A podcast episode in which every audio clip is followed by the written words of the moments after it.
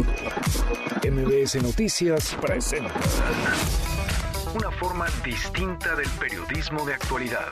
Donde las claves son informar, cuestionar y entretener. Vaya que hay temas para ponerlos sobre la mesa. Manuel López San Martín en Mesa para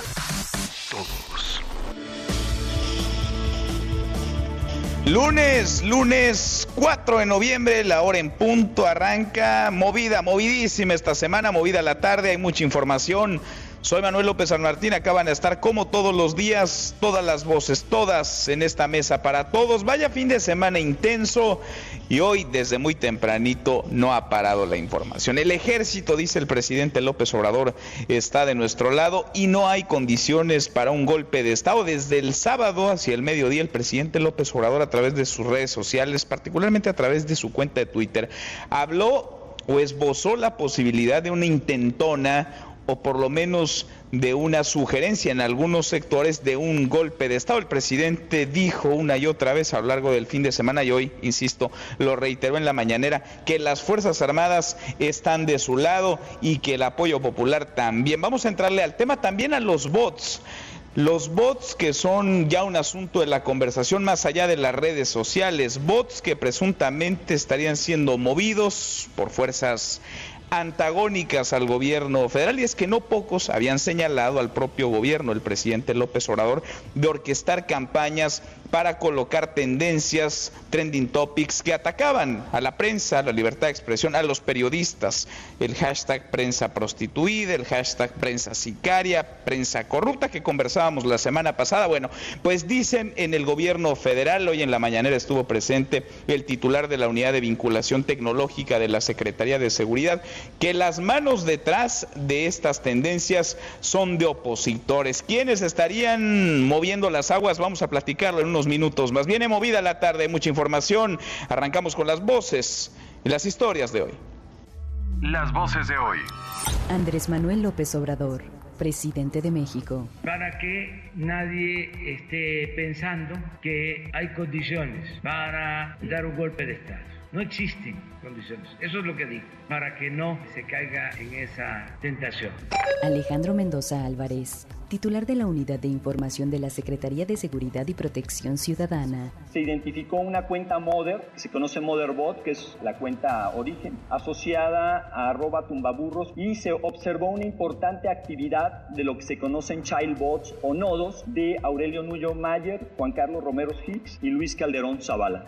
Felipe Calderón, expresidente de México. Me parece una cobardía utilizar el poder público, el poder del Estado, para deslizar una calumnia sobre mí. Irma Juan, presidenta de la Comisión de Pueblos Indígenas de la Cámara de Diputados. Por ello, sostenemos que hacer justicia a los pueblos originarios de nuestro país significa diseñar un presupuesto con perspectiva de derechos humanos.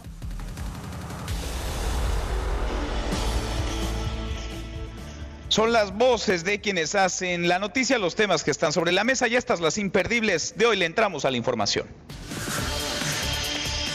El ejército está de nuestro lado y no hay condiciones para un golpe de Estado. Esto dijo hoy en la mañanera el presidente López Obrador, luego de los mensajes que habría publicado el fin de semana a través de su cuenta de Twitter, haciendo referencia particularmente a los comentarios del general Gaitán, ex subsecretario de la Defensa, a propósito del descontento al interior de las Fuerzas Armadas tras el fallido operativo para detener a Ovidio Guzmán en Culiacán. Si no, lo escuche la voz del presidente nadie esté pensando que hay condiciones para dar un golpe de Estado. No existen. Y surge esto también porque la declaración del general es pues imprudente.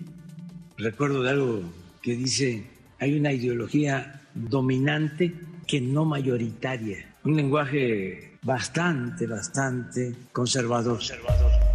Ahí mismo en la mañanera Alejandro Mendoza, el titular de la Unidad de Vinculación Tecnológica de la Secretaría de Seguridad, presentó un análisis sobre los bots que habrían impulsado tendencias en Twitter como prensa prostituida, prensa sicaria, prensa corrupta. Esto luego de la discusión entre periodistas y el presidente López Obrador la semana pasada. ¿Se acuerda el jueves en la mañanera? Bueno, involucró al ex titular de la CEP, Aurelio Nuño, de los hombres más cercanos al expresidente Enrique Peña Nieto, también al coordinador del PAN en la Cámara de Diputados, Juan Carlos Romero Hicks, y al hijo del expresidente Felipe Calderón, a Luis Calderón Zaval. Escuche. Del análisis de las redes de vínculos se encontró que las granjas de bots que corresponden a ese 26%, se identificó una cuenta Mother, que se conoce Motherbot, que es la cuenta origen, asociada a arroba tumbaburros, cuya identidad corresponde a Jeff Scott Sesco, y se observó una importante actividad de lo que se conocen child bots o nodos de Aurelio Nuyo Mayer, Juan Carlos Romero Hicks y Luis Calderón Zavala.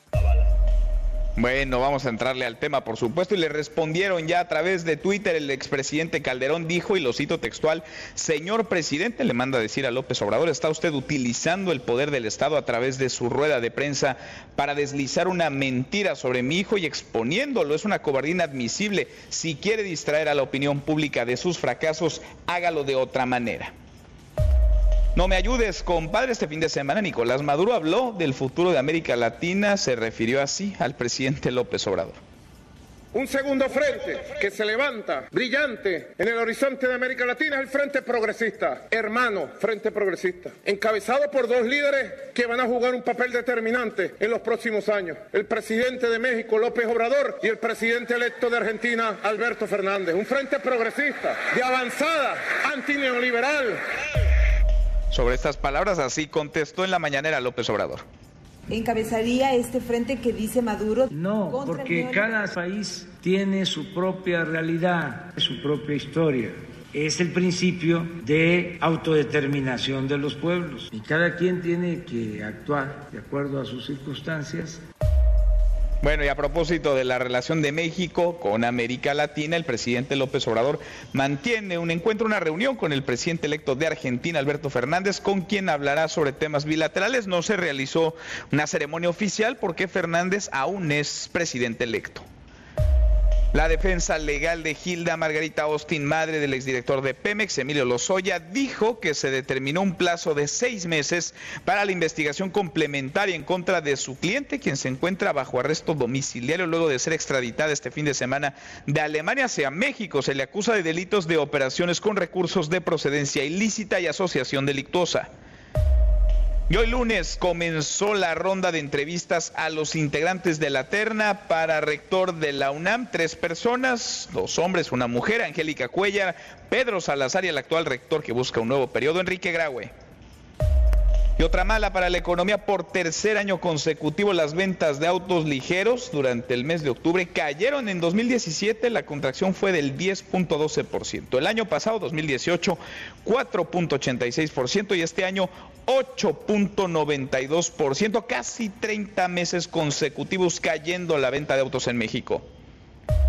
A dos semanas de las elecciones presidenciales en Bolivia, las manifestaciones contra Evo Morales se recrudecen. La oposición le puso ya un ultimátum esta noche para que Evo Morales renuncie al cargo luego de proclamarse ganador por cuarta ocasión durante los comicios, unos comicios con muchas irregularidades. Y en la buena de hoy, porque también hay buenas, el Politécnico lanza convocatoria de admisión. Cuéntanos, Rocío, ¿cómo estás? Rocío Méndez, muy buenas tardes. Gracias, Manuel. Muy buenas tardes. Al ampliar su oferta educativa a Coahuila, el Instituto Politécnico Nacional ha publicado su convocatoria de ingreso para el primer semestre de enero a junio del 2020 para la Unidad Profesional Interdisciplinaria de Ingeniería Campus Coahuila, donde espera recibir a 3.500 aspirantes a las carreras de Ingeniería en Control y Automatización, Ingeniería en Inteligencia Artificial y Licenciatura en Ciencia de Datos. Escuchemos al director general del IPN, Mario Alberto Rodríguez Casas. La creación de una unidad del Instituto Politécnico Nacional en el estado de Coahuila responde a la necesidad de ampliar su cobertura hacia regiones con requerimientos educativos específicos en las que a la fecha esta casa de estudios no tiene presencia. Es el reporte al momento. Manuel López San Martín es el anfitrión de esta mesa para todos. Lo bueno, lo malo y lo feo. Lo bueno, esta tarde de lunes arranca movida, le digo, esta semana el presidente López Obrador dice que no hay espacio ni oportunidad para un golpe de Estado y en México. Y qué bueno, lo malo, pues lo malo es que nadie había pensado, o al menos nadie había expresado lo contrario, lo feo pues lo que es que parece más estrategia para desviar la atención de otros temas, de temas que han dejado mal parado al gobierno, como el fallido operativo en Culiacán, que otra cosa, o de dónde, de dónde salió, de dónde surgió el interés por hablar de un golpe de Estado a estas alturas, en este gobierno, en este momento. Vamos a estar platicando del tema y a propósito de golpes de estados o de la mención de un posible golpe de estado que no tendría futuro, que no tendría viabilidad hoy en nuestro país, eso dice el presidente López Obrador. De eso va nuestra pregunta del día, esta mención de un golpe de estado, ¿qué es? ¿Es real? ¿Es una estrategia, más bien una simulación?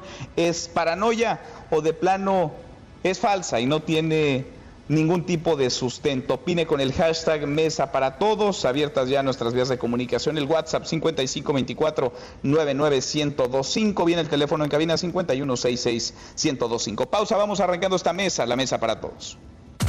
Infórmate también vía Twitter, arroba M. López San Martín. Llámanos, teléfono en cabina 5166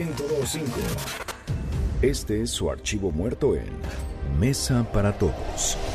Reporte televisivo que anuncia el triunfo del senador demócrata Barack Obama en las elecciones presidenciales de Estados Unidos, 4 de noviembre, año 2008. And we have breaking news, momentous news, really.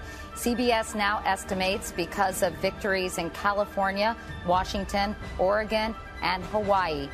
CBS projects that Senator Barack Obama of Illinois will be the next president of the United States. He defeats John McCain, the senator from Arizona and Vietnam War hero. And no matter whom you voted for, you'd have to agree this is an incredible milestone in the history of this country.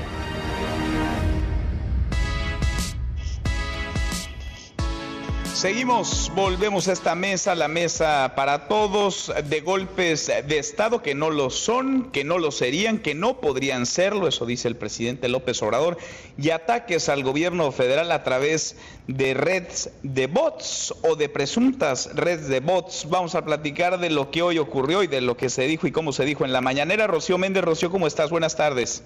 Buenas tardes, Manuel sin hablar de las amenazas en redes que recibieron periodistas que hicieron preguntas críticas en la conferencia del Ejecutivo Federal sobre Ovidio Guzmán el pasado jueves, de acuerdo a un análisis de la Unidad de Vinculación Tecnológica de la Secretaría de Seguridad y Protección Ciudadana, coordinada por Alejandro Mendoza, entre 28.161 usuarios con 34.917.000 menciones en tres tendencias en redes sociales con etiquetas despectivas en contra de la prensa, el 74% son usuarios reales y el restante 26% de estos mensajes fueron movidos por una cuenta madre presuntamente operada por el exsecretario de Educación Pública, Aurelio Nuño, el coordinador del PAN en la Cámara de Diputados, Juan Carlos Romero Hicks, y por Luis Calderón Zavala. Vamos a escuchar. Del análisis de las redes de vínculos se encontró que las granjas de bots que corresponden a ese 26%, se identificó una cuenta Mother, que se conoce Motherbot, que es la cuenta origen, asociada a arroba tumbaburros, cuya identidad corresponde a Jeff Scott Sesco, y se observó una importante actividad de lo que se conocen childbots o nodos de Aurelio Nuyo Mayer, Juan Carlos Romero Hicks y Luis Calderón Zavala. Ante la reacción de Luis Calderón Zavala, los padres, Margarita Zavala y el expresidente Felipe Calderón, rechazaron las acusaciones y así respondió al reclamo el presidente Andrés Manuel López Obrador. Vamos a escuchar. No me voy a reservar nada porque entonces van a decir que estamos ocultando información. Es transparencia. Y el que no quiera ver visiones, que no salga de noche. Por otra parte, Manuel, el presidente López Obrador precisó que sus mensajes sobre la imposibilidad de un golpe de Estado en el país fueron a raíz de las críticas del pasado 22 de octubre de quien fuera subsecretario del Ejército en el sexenio de Felipe Calderón, cuando se declaró la guerra contra el narcotráfico, Carlos Gaitán Ochoa. Escuchemos. En política la indefinición suele ser funesta. Hay que tener mucha claridad para que nadie esté pensando que hay condiciones para dar un golpe de Estado. No existen condiciones. Eso es lo que digo, para que no se caiga en esa tentación. Y surge esto también porque la declaración del general es pues imprudente. Hay una actitud poco mesurada que dice hay una ideología dominante que no mayoritaria. Un lenguaje bastante, bastante conservador. Manuel, parte de lo que se dijo esta mañana aquí en Palacio Nacional. Bueno, intenso, muy intenso lo que pasa ahí en la mañanera todos los días. Gracias, Rocío. Muy buenas tardes. Muy buenas tardes, mi compañera Rocío Méndez. Ahí están los dichos del presidente López Obrador. Ahora nos detenemos en este asunto de las redes y de los bots. Antes vamos con esto último. El presidente habla de que no hay condiciones para dar un golpe de Estado, incluso de que el propio pueblo, los ciudadanos, no lo permitirían. Desde el fin de semana el presidente López Obrador trae este tema a través de Twitter. El sábado, hacia el mediodía, el presidente López Obrador escribía, qué equivocados están los conservadores y sus halcones. Pudieron cometer la felonía de derrocar y asesinar a Madero, al presidente Madero, porque este hombre bueno, apóstol de la democracia, no supo, las circunstancias no se lo permitieron apoyarse en una base social que lo protegiera y lo respaldara. Hacía el comparativo el presidente López Obrador que eso hoy no sucedería porque él está respaldado, está apoyado, está colocado sobre la silla gracias al pueblo de México. Yo le agradezco mucho al doctor Juan Ibarrola, experto en temas de seguridad y Fuerzas Armadas, que platique con nosotros esta tarde. Gracias, Juan. ¿Cómo te va? Muy bien, querido Manuel, le da mucho gusto hablarte a ti y a toda la auditoría. Vaya que hemos estado hablando, ¿no? De temas del ejército, de las Fuerzas Armadas. Vaya que se han estado moviendo las cosas. ¿Cómo lees estas declaraciones del presidente López Obrador señalando que no hay condiciones para que se dé un golpe de Estado. ¿A cuenta de qué o por qué verías estas palabras en este momento? Yo creo que el presidente en su ya tradicional forma, aparte, bueno, pues es el presidente y él pues tiene todo el derecho también de decirlo, de, de fijar una postura. Sin embargo, pues los golpes de Estado, Manuel, que en México no han habido, por lo menos en la era moderna, es más, este, Manuel, ni, ni siquiera cuando llegó Huerta al poder lo hizo bajo el poder de las armas, es decir, no utilizó al ejército, no fue y disolvió el Congreso, no fue y desconoció poderes, vía las armas, vía, vía las Fuerzas Armadas, que en ese entonces haya, haya podido tener eh, Madero.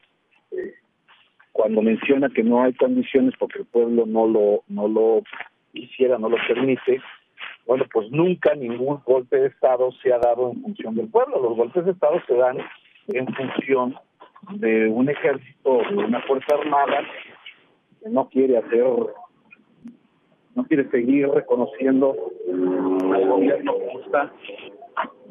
Entonces, bajo, bajo el poder de las armas, es como lo, como lo desarrollan. Yo creo que es interesante, Manuel, es que el presidente tiene el ejército, el presidente lo comanda, tiene la Marina Armada, tiene la Fuerza Aérea, toda una toda una disciplina que se le han demostrado con creces. No, no ha habido bajo ninguna circunstancia absolutamente nada eh, al presidente le haya dicho que el ejército está en contra de él, que el general secretario, que los 12 jefes de región, eh, igual las ocho regiones navales, me refiero a las 12 regiones militares, me refiero a todas las zonas militares, a las navales, a las aéreas, estén en su contra, al contrario, le han demostrado desde el día uno al presidente que sus Fuerzas Armadas lo reconocen como su comandante supremo, que están con él, que están apoyando el proyecto de nación del presidente. Caer entonces en la narrativa de un golpe de Estado, solamente, y lo voy a decir con mucho respeto, Manuel, por una opinión personal de un hombre a quien respeto, que es el general Gaetano Ochoa, pero que pues, definitivamente no es la voz del ejército la que está hablando a través de su mensaje, a través de su discurso, lo que, el mando que prevalece, el liderazgo que prevalece hoy en, los militares activos de este país y también en los militares retirados de este país. Es una lealtad absoluta a México. Bien lo dice ese discurso que da el, martes 22 de octubre del general Gaitán. Bien lo dice, nosotros somos leales a México. Entonces, creo que no se está comprendiendo bien lo que es la lealtad del ejército, como tampoco se está comprendiendo bien lo que sería un golpe de Estado. Mm, no hay, la, en ese, en ese sentido, Manuel, pero no por el pueblo, ¿eh? Sí, déjame en, este, en ese sentido. Porque tenemos un ejército, una marina armada, una fuerza aérea 100% institucionales al presidente Manuel. En ese sentido, déjame preguntarte, Juan, eh, ¿a quién iría dirigido el mensaje? ¿Es un mensaje que va dirigido a las Fuerzas Armadas? ¿Es un mensaje que más bien ves dirigido al pueblo de México, más allá de lo que está ocurriendo y del sentir dentro del ejército y de las Fuerzas Armadas? ¿Tiene que ver con una estrategia política o de comunicación del propio presidente? Es decir, tú dirías, no está en tela de juicio la lealtad de las Fuerzas Armadas, esa está clarísima, es para con el presidente, más bien tendría esto que ver con un tema de comunicación, de estrategia política desde el poder, desde la presidencia. Definitivamente, este, insisto mucho en el hecho. Juan. Aquí estamos, ¿me escuchan? A ver, ¿ahí, ahí me escuchas? Perfectamente, perdón. A ver, ¿tendría que ver esto, Juan, con, con, un mensaje dirigido al ejército o con un mensaje dirigido a la opinión pública, a los ciudadanos? ¿Con un mensaje hacia las Fuerzas Armadas o un mensaje político a los ciudadanos? Es un mensaje político, social, dirigido a los ciudadanos, creo yo, que, que, que genera un ambiente que el presidente quiere asegurar de que no existen esas condiciones en el pueblo. Claro que no, a ver, recordemos que el presidente López Obrador eh, ganó de manera limpia, democrática, ganó con una mayoría, eh, aunque algunos no lo quieran. Eso es democracia, Manuel, es decir, siempre habrá, en la democracia alguien pues, que no esté de acuerdo con el proyecto político en turno, y, y así es. Un mensaje para las Fuerzas Armadas, que él comanda, no, creo que creo que ya sería un exceso si el presidente lo hiciera así, porque, insisto, si alguien le ha demostrado lealtad como funcionarios públicos, como garantes de la soberanía, de la seguridad, de la protección de los ciudadanos, que final, al final de cuentas eso es lo que le debe importar al presidente, en que a quien gobierna, Manuel. Y vaya que los soldados, los marinos, los pilotos le han dado absolutamente todo su respaldo, apoyo. Eh, Manuel, desde estar en las fronteras, desde organizar logística para el transporte de, gasolinas, siguen con su campaña de N3, perdón, con el plan de N3 de manera permanente, siguen enfrentando delincuentes, siguen alfabetizando, siguen reforestando, siguen apoyando entregas de libros de texto gratuitos, siguen entregando. Entonces, Juan, el, está fuera de duda la lealtad del ejército para con el presidente. Es decir, el ejército sigue reconociendo todo el ejército a López Obrador, al presidente López Obrador, como su comandante en jefe. ¿No ves tú un malestar creciente dentro de las Fuerzas Armadas? No, al contrario, insisto mucho en eso. Ahí están sirviéndole al pueblo, ahí están sirviéndole al proyecto de nación que está en turno y por supuesto que le sirven al presidente. Lo hemos insistido mucho en este espacio que tan amablemente me brindas, Manuel. El presidente es el comandante supremo de las Fuerzas Armadas por mandato constitucional. No va a haber una circunstancia que las Fuerzas Armadas rompan de ninguna manera para debilitar al presidente. Pues ahí queda. Y más claro, ahora sí que ni el agua. Juan, gracias como siempre. Al contrario, querido Manuel, un saludo para ti, para todo el auditorio. Igual para ti, un abrazo, gracias. Es el doctor Juan Ibarrol, experto en temas de seguridad y Fuerzas Armadas, la lealtad del ejército de las Fuerzas Armadas con el presidente López Obrador. Sobre otro de los asuntos que se hablaron en la mañanera, estas redes o presuntas redes de bots que estarían sirviendo para atacarse al presidente, pero también a los críticos del presidente. Ernestina Álvarez, hay reacciones ya luego de que se mencionaran los nombres del hijo de Felipe Calderón y Margarita Zavala, uno de sus hijos, de Juan Carlos Romero Hicks hasta de Aurelio Nuño. Ernestina, buenas tardes. Así es, buenas tardes para ti, para los amigos de la auditoría, pues tras el señalamiento del presidente Andrés Manuel López Obrador que Luis Calderón Zavala está detrás de los bots que desataron una campaña contra la prensa y su gobierno, Felipe Calderón y Margarita Zavala exigieron al mandatario federal no utilizar el poder del Estado para deslizar una mentira sobre su hijo y tampoco esconder el fracaso del gobierno federal con acusaciones en su contra.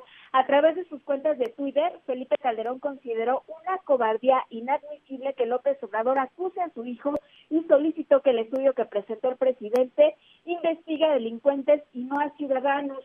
Incluso el exmandatario federal explicó que los ataques a la prensa a través de los trending prensa vendida y corrupta fue soportada por cuentas afines a López Obrador y al partido Morena y señaló que 7.200 de 28.000 de los que participaron en esto pues son bots. También cuestionó que la Unidad de Investigación y Vinculación Tecnológica de la Secretaría de Seguridad, que fue creada para investigar delincuentes, ciberdelitos y manejar la plataforma México, ahora se ocupa de investigar a los críticos del gobierno federal y sentenció que el tema del golpe de Estado al que se refirió López Obrador fue una maniobra para distraer a la opinión pública. Por su parte, el líder nacional del PAN, Marco Cortés, aseguró que este informe sobre votos presentado por el presidente es una nueva cortina de humo para ocultar los malos resultados en economía y seguridad, por lo que la prioridad, dijo, debe ser crear empleo y seguridad y en eso tiene que estar enfocado el gobierno federal. Hasta aquí el reto. Gracias, muchas gracias, Restina. Muy buenas tardes. Buenas tardes. Buenas tardes. Bueno, sobre las reacciones ahora ahondamos porque también Aurelio Nuño, secretario de Educación Pública, ha tuiteado, acaba de hacerlo ante los señalamientos de esta mañana sobre mi supuesta participación en una campaña de redes sociales. Aclaro de manera categórica que carecen de todo sustento. Mi actividad digital hoy en día, como puede ser constatado fácilmente, se limita, dice Nuño, a temas personales. Vamos a conversar con Juan Carlos Romero Higgs. Antes, vamos a entrarle pues a esto, que es un tema por demás polémico, sobre todo a últimas fechas, con quien le entiende en serio. Me da gusto saludar en la línea telefónica a Emilio Saldaña, el Pisu, famoso en redes sociales, en Twitter. Gracias, Emilio, ¿cómo te va? Muy buenas tardes. Manuel, me da muchísimo gusto saludarte, encantado y a la orden, además de contento de poder platicar junto a audiencia.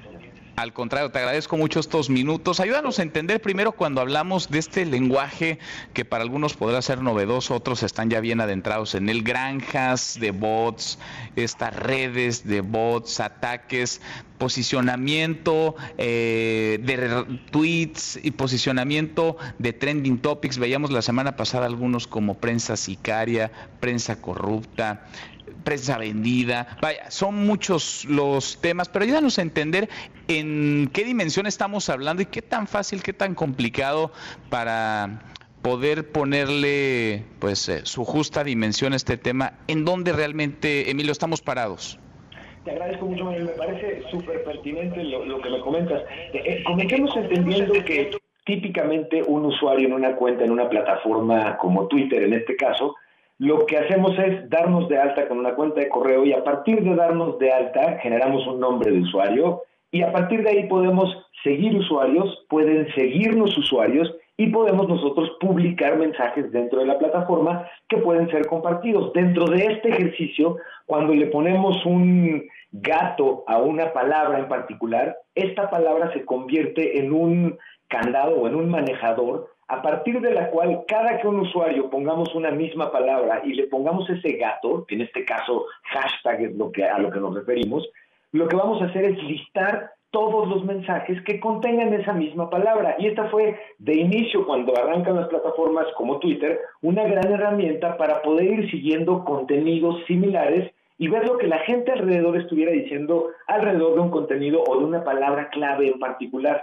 A partir de ahí, el crecimiento y el uso de los hashtags ha permitido ir ordenando los contenidos, pero curiosamente hemos caído en una como competencia porque lo que sucedió es que las plataformas como Twitter nos listan cuáles son las palabras más repetidas o los hashtags más utilizados de alguna forma para darnos cuenta de qué está hablando la gente. A más menciones, mejor el listado en los trending topics o en los tópicos que están en tendencia y a esto se refiere a la cantidad de usuarios que están participando de una misma palabra clave en sus menciones. De ahí la importancia de los hashtags y el, el equivocado entendimiento, si me permites decirlo así Manuel, de la importancia que tienen entonces, porque nos dan, nos venden la falsa percepción de que si es un trending topic, si son miles de los usuarios que lo están mencionando, entonces el tema es súper relevante. Y aquí le agregaríamos, eh, el, como diría mi abuelita, y el, los, en el diablo están los detalles.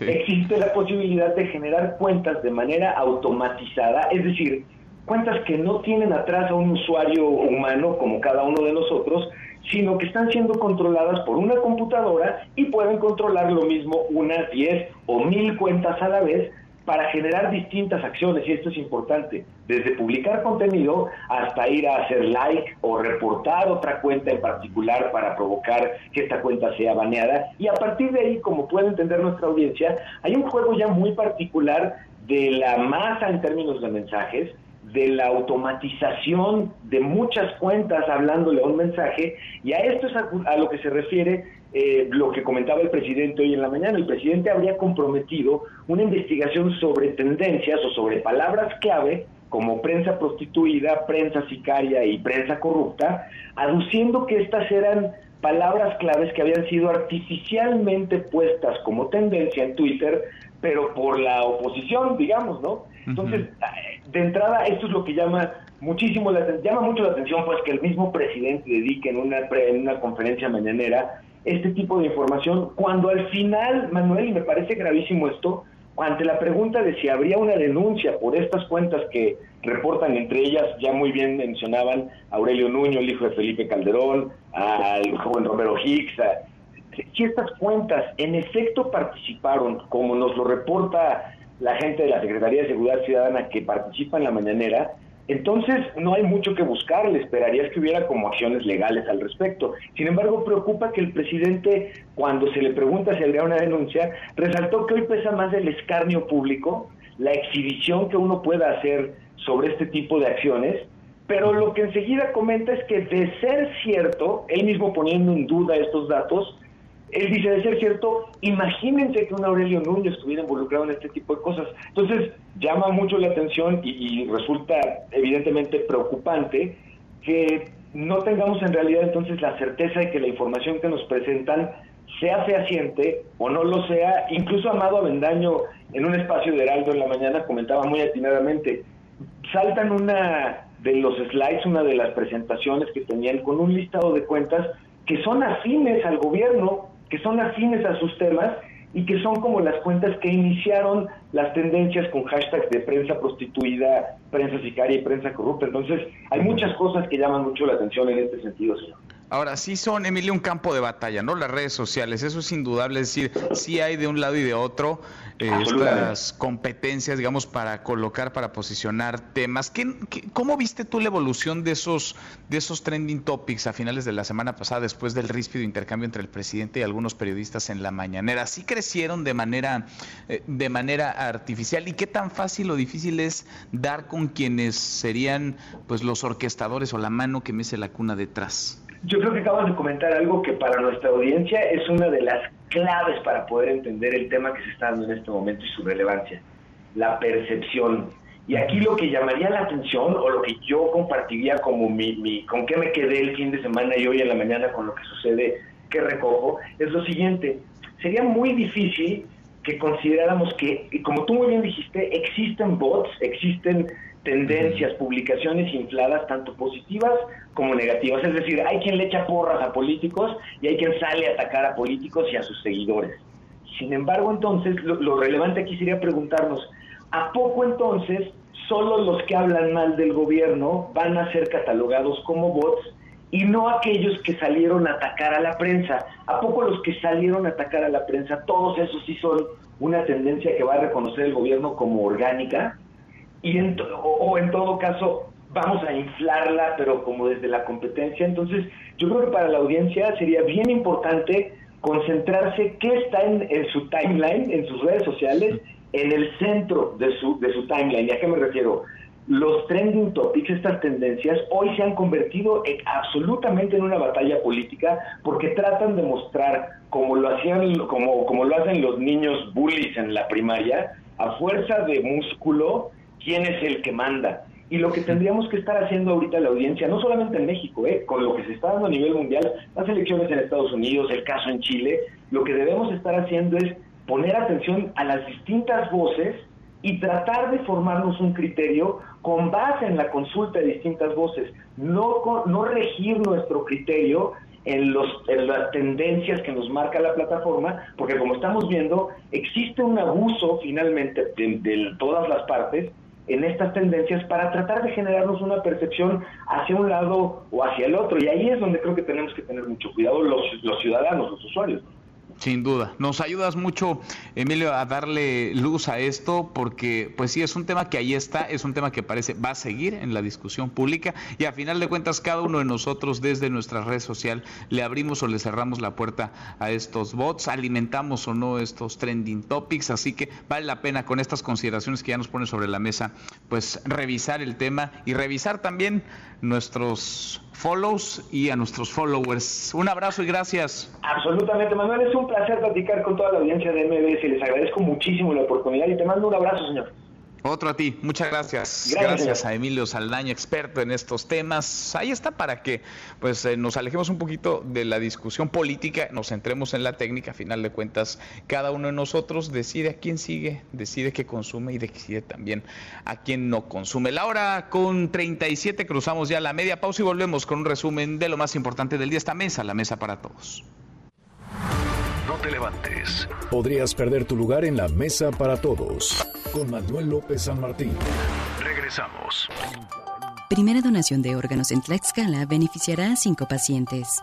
El IMSS informó que obtuvieron un hígado, dos riñones y dos córneas de un joven de 18 años. Se trata de la primera procuración multiorgánica en el estado.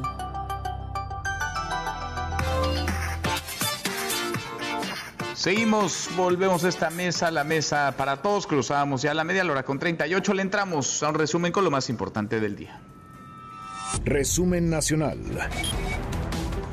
El presidente López Obrador va a informar cada semana sobre los avances en la construcción del aeropuerto de Santa Lucía y también la refinería de Dos Bocas. En Tabasco habló de la inundación, por cierto, en los terrenos de esta refinería y aunque la semana pasada aceptó que las lluvias afectaron esta obra, ahora pues ahora cambió de posición, escúchelo. Vamos a informar sobre el avance en la construcción de la refinería de Dos Bocas, Paraíso, algo así muy general, muy breve, porque se habló de que se había inundado y cosas por el estilo, como está ahora de moda, ¿no? Este, exagerar un poco y mentir. Nada más que ahora para mentir y comer pescado hay que tener mucho cuidado.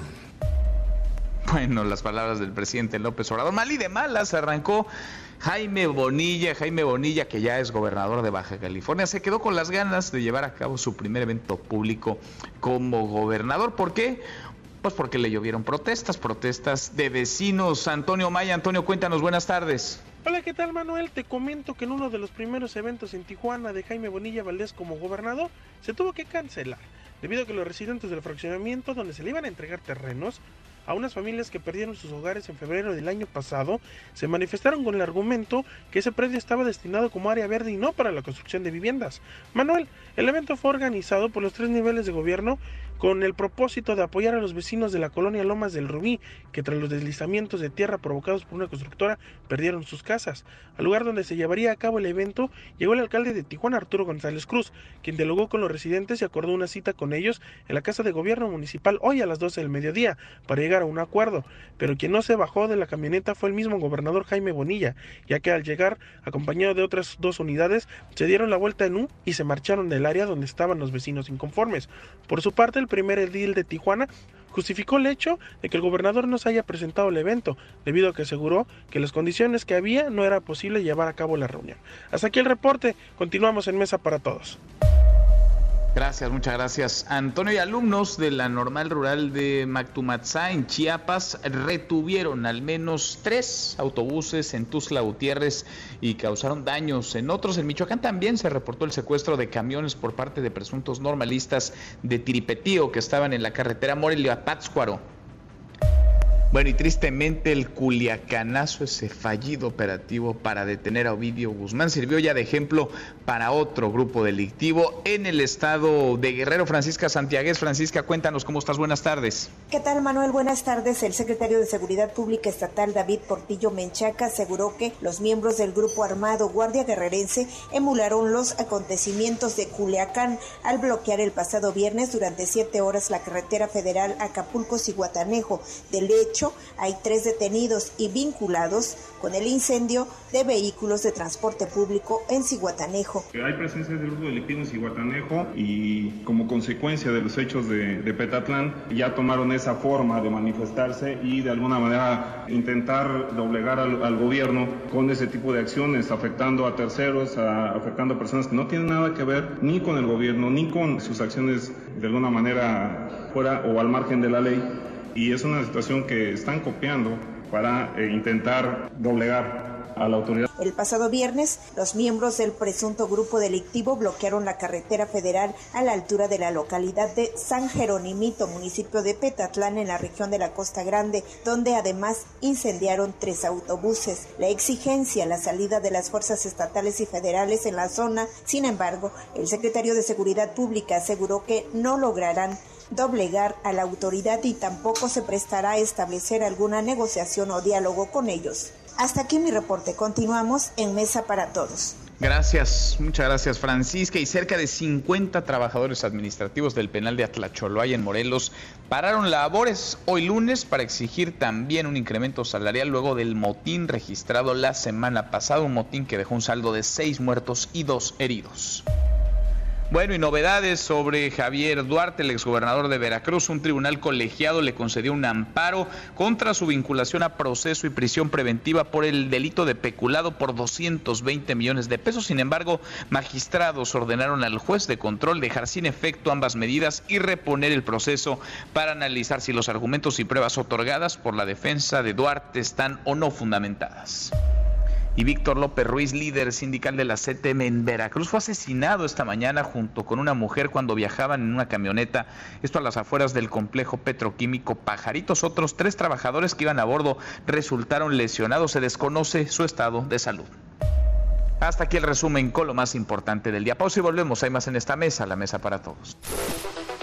En esta mesa nos importa tu opinión. WhatsApp 552499 Hashtag Mesa para Todos.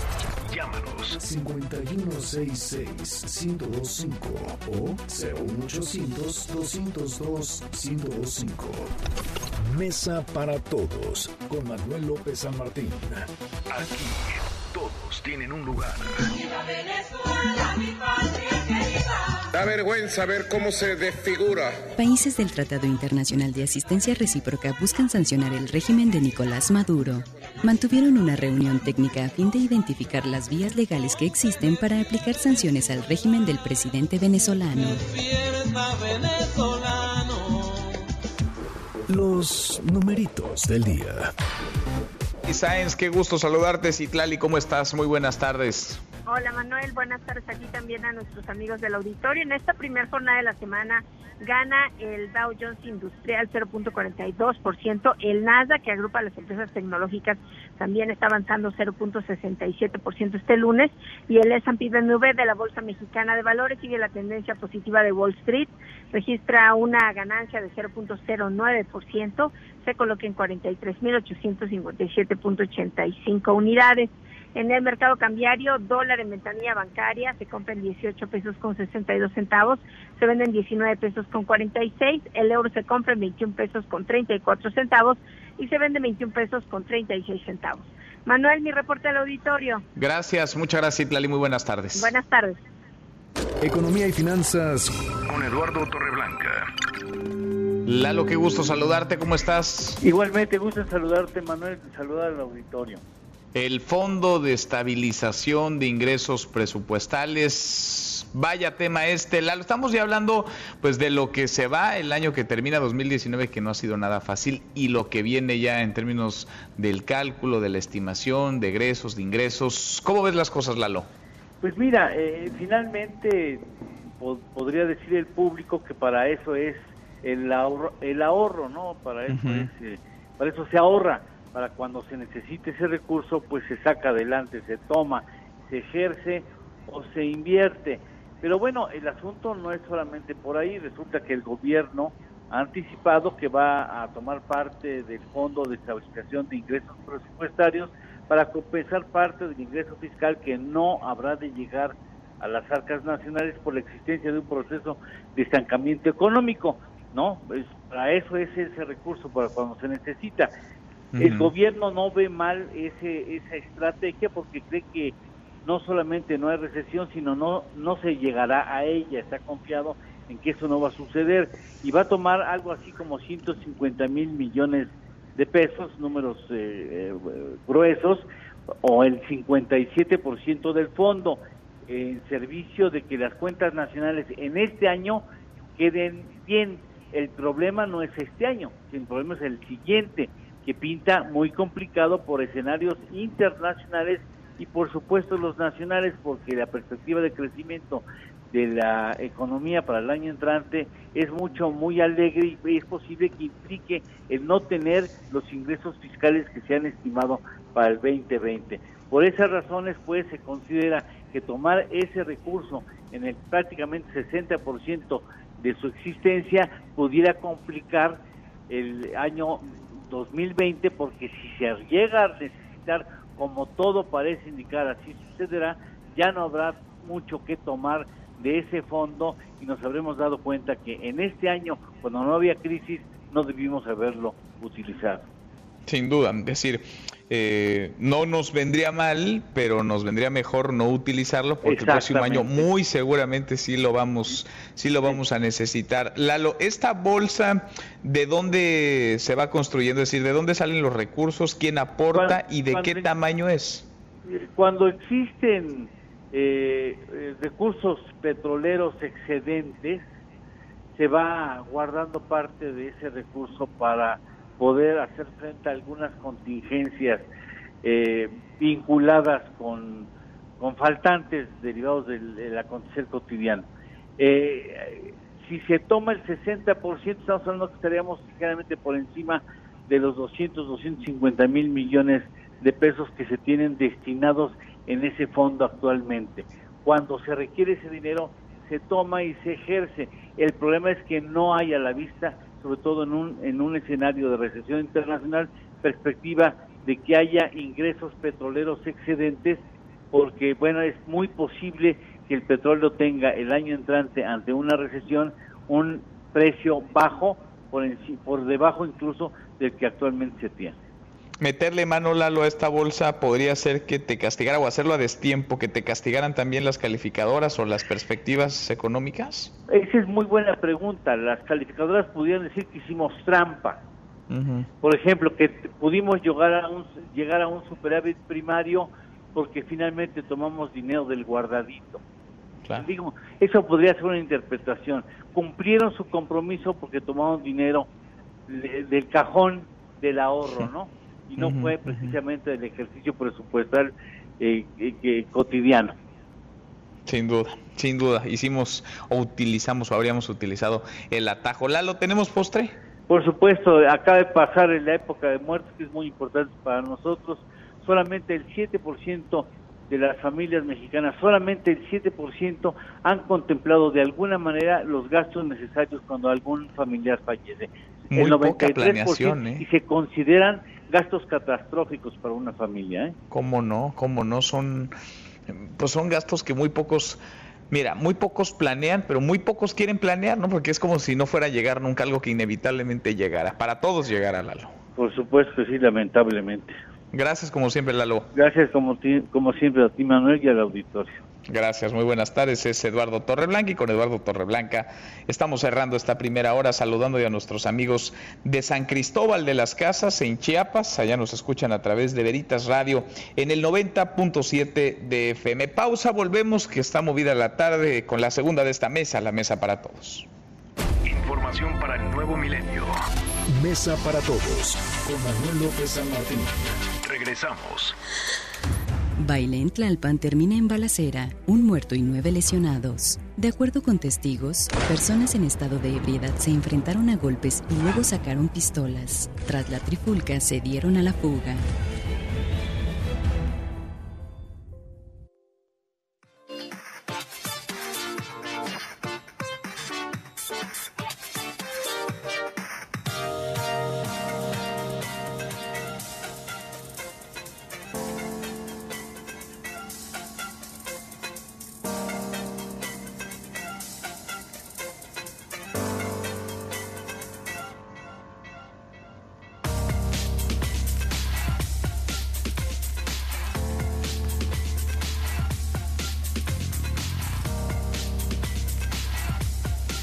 Seguimos, volvemos a esta mesa, la mesa para todos. Laura en punto, gracias que nos acompañe en esta segunda hora. Soy Manuel López San Martín. Vamos a revisar las redes, cómo se mueven las cosas en Twitter de las redes, esta mesa, la mesa para todos. Caemos en las redes. Bueno, cuando las redes son noticia en las redes y también fuera de las redes, hoy uno de los temas a tratar en la mañanera del presidente López Obrador fueron justamente las redes sociales, los bots, la manera en la que se inflan tendencias, hashtags en Twitter sobre todo, luego del intercambio, vamos a decirlo suave, ríspido entre el presidente López Obrador y buena parte de la prensa en la mañanera la semana pasada. El presidente López Obrador, que hoy tuvo como uno de sus invitados en la mañanera al titular de la Unidad de Vinculación Tecnológica de la Secretaría de Seguridad, Alejandro Mendoza, y ahí presentó él, Mendoza, un análisis sobre los bots que habrían estado impulsando tendencias en Twitter como hashtag prensa prostituida, prensa sicaria, prensa corrupta. Esto luego, insisto, de la discusión, del intercambio de preguntas y respuestas por el fallido operativo en Culiacán, Sinaloa, de hace un par de semanas en la mañana del presidente López Obrador, el jueves viernes de la semana pasada. Y entre los nombres que involucró y que deslizó estuvieron el del extitular de la Secretaría de Educación Pública, Aurelio Nuño, también el del coordinador de los diputados del PAN en San Lázaro, Juan Carlos Romero Hicks, y uno de los hijos de Felipe Calderón, Luis Calderón Zavala. Salieron en su defensa, evidentemente, sus padres, Margarita Zavala, también eh, Felipe Calderón. Escuche cómo lo decía Alejandro Mendoza hoy en la mañana. Del análisis de las redes de vínculos se encontró que las granjas de bots que corresponden a ese 26%, se identificó una cuenta Mother, que se conoce Motherbot, que es la cuenta origen, asociada a arroba tumbaburros, cuya identidad corresponde a Jeff Scott Sesco, y se observó una importante actividad de lo que se conocen child bots o nodos de Aurelio Nuyo Mayer, Juan Carlos Romero Hicks y Luis Calderón Zavala. Todos estos nombres son tendencia justo ahora en redes sociales. Por supuesto está el hashtag tumbaburros, pero también el hashtag con los hijos no, a raíz de la mención a uno de los hijos, Luis Calderón Zavala, de Margarita Zavala y de Felipe Calderón. Felipe Calderón que dice al presidente López Obrador también a través de Twitter que es una estrategia esta utilizada por el gobierno federal para esconder sus fracasos, pero le sugiere que para esconderlos pues se busque otros métodos, otras estrategias. Hashtag Jesús Ramírez, el nombre del vocero de la presidencia de la República, y es que a propósito de estas críticas, el titular de comunicación social del gobierno federal agradeció el respaldo que calificó de orgánico de las redes sociales al gobierno del presidente López Obrador. Lo hizo también a través de Twitter, ahí publicó, y lo cito textual, este sitio de discusión puede mejorar si se argumenta y respeta la disertación. Hagamos de las redes un espacio de comunicación para compartir y discutir sin desinformación ni ofensas. Cargadito Twitter, cargaditas las redes, hablando de las redes mismas y hablando de Twitter. Hashtag Walter Mercado, murió el astrólogo puertorriqueño Walter Mercado, falleció el pasado fin de semana, 87 años, tenía 87 años de edad. Falleció luego de presentar complicaciones por insuficiencia renal. Marcó pues todo un estilo, quien no conoce a Walter Mercado, todo un estilo para interpretar a los astros. Y por último, el hashtag Javier Aguirre, el Vasco Aguirre, director técnico mexicano, que regresa después de haber salido por la puerta de atrás al fútbol español. Vuelve ahora para intentar salvar del descenso al Leganés de fútbol y de otras cosas. Vamos a platicar justo ahora con Nicolás Romay. Deportes. Con Nicolás Romay. Querido Nico, qué gusto saludarte, ¿cómo estás? Muy bien, Manuel, me da gusto saludarte a ti y a toda la audiencia de Mesa para Todos, con una jornada 17 rarísima, en donde los equipos que tenían que ganar, en los equipos que tenían que conseguir tres puntos para afianzar su lugar en liguilla, pues pocos lo hicieron realmente, fíjate. Puebla contra Pumas, tenía que ganar Pumas, terminaron empatando uno a uno. Atlas contra San Luis, Atlas tenía que ganar, terminó perdiendo dos por uno. Querétaro contra Tigres, bueno, aquí los dos necesitaban ganar para asegurar un lugar, empataron cero por cero. América contra Santos, América tenía que ganar, terminó perdiendo dos por uno. Monterrey contra Veracruz, Monterrey tenía que ganar y empató uno por uno.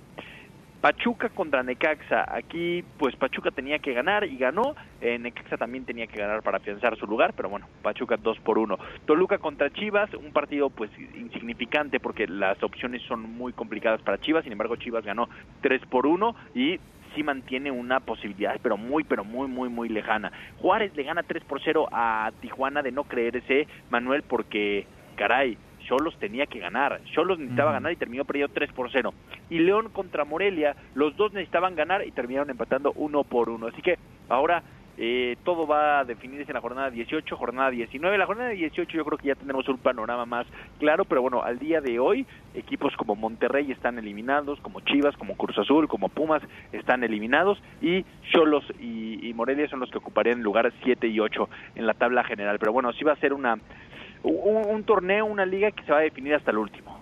Hasta el último, como suele serlo, ¿no? La, Liga Mexicana, algunos se afianzan, pero hay un par nada más por ahí. Bueno, uno en realidad, porque todos los demás están vienen como cuatro con los mismos puntos, ¿no? En el, sí, exactamente. del, segundo al quinto lugar. Eh, seguro de Santos. Santos ya está clasificado, Santos ya está del otro lado. Los demás no, nada.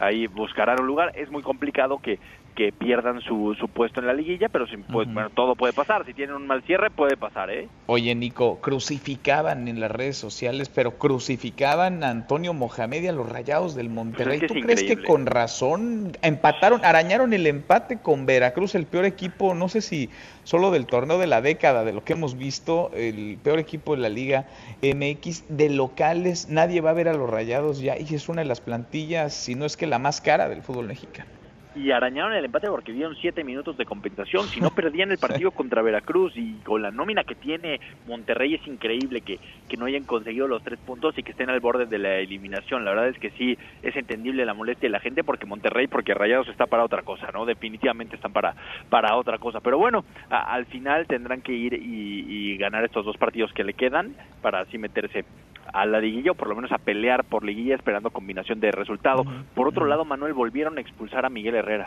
Otra vez, a ver qué pasa con Miguel Herrera, Nico, porque ya esto está a punto de dejar de ser noticia. Es decir, cuando expulsen a Miguel Herrera va a ser la normalidad. Ya es la normalidad, es un técnico que lleva más de 50 expulsiones o por ahí de 50 expulsiones en su carrera. Se ha perdido, más bien, se ha perdido 50 partidos porque de repente lo han expulsado y lo han echado tres partidos, como esta última vez es muchísimo, porque tú no contratas a un técnico para que no te dirija siempre, ¿no? pues sí, para que vea el partido desde algún palco, desde la tribuna. Increíble. ¿Y qué hizo ahora Miguel Herrera?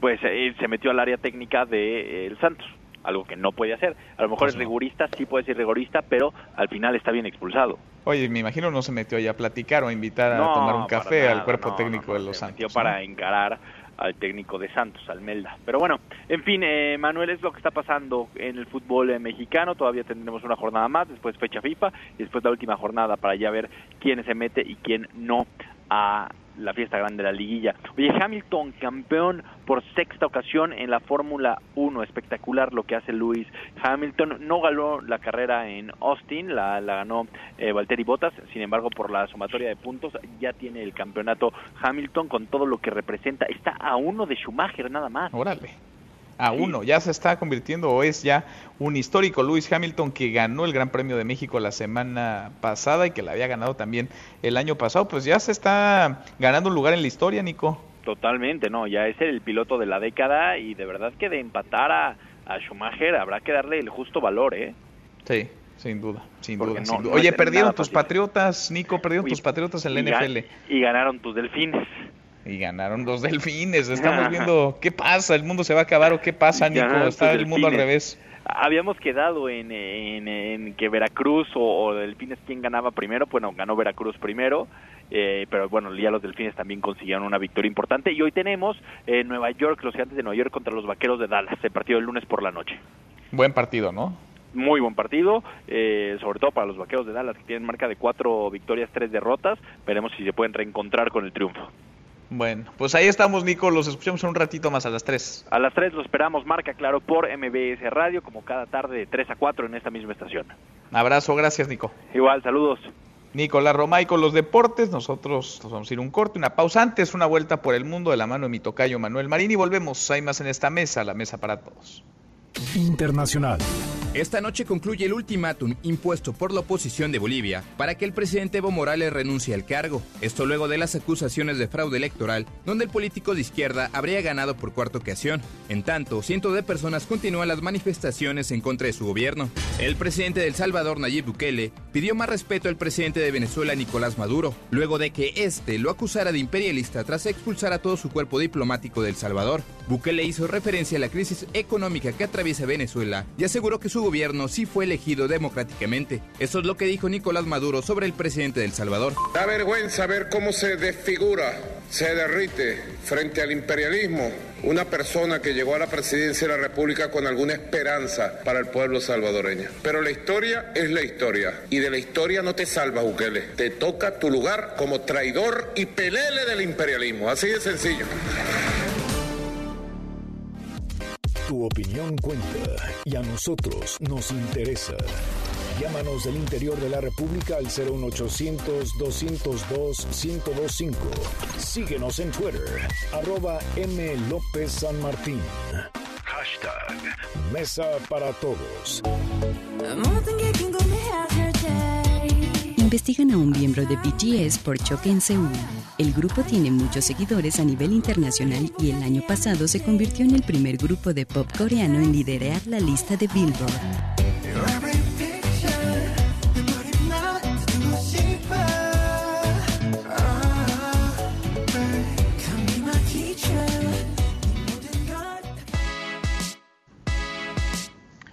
Seguimos, volvemos a esta mesa, la mesa para todos. Reunión en el Palacio Nacional, reunión entre el presidente López Obrador y el presidente electo de Argentina, Alberto Fernández. Un viraje en las últimas elecciones presidenciales en Argentina. Se va Mauricio Macri, se va a la derecha, se van los neoliberales. Rocío Méndez, hasta el Palacio vamos contigo. Rocío, ¿cómo estás? Buenas tardes otra vez. Hola Manuel, efectivamente el afán es fortalecer las relaciones económicas, comerciales y de amistad con Argentina y desde el mediodía el primer mandatario mexicano Andrés Manuel López Obrador sostiene este encuentro privado que por cierto incluye compartir la sal y la mesa con el presidente electo de Argentina Alberto Fernández aquí en Palacio Nacional. Vamos a escuchar al primer mandatario mexicano. Vamos a mejorar nuestras relaciones económicas para fortalecer nuestro comercio y que nos ayudemos mutuamente. Vamos a procurar ayudar en la adquisición de bienes para que el pueblo de Argentina con su nuevo gobierno puedan enfrentar la crisis económica y pueda haber crecimiento y bienestar en Argentina. Todo lo que podamos nosotros ayudar, lo vamos a hacer. En este marco, el presidente López Obrador destacó que hay buena relación económica de cooperación y respeto mutuo con Estados Unidos y con Canadá.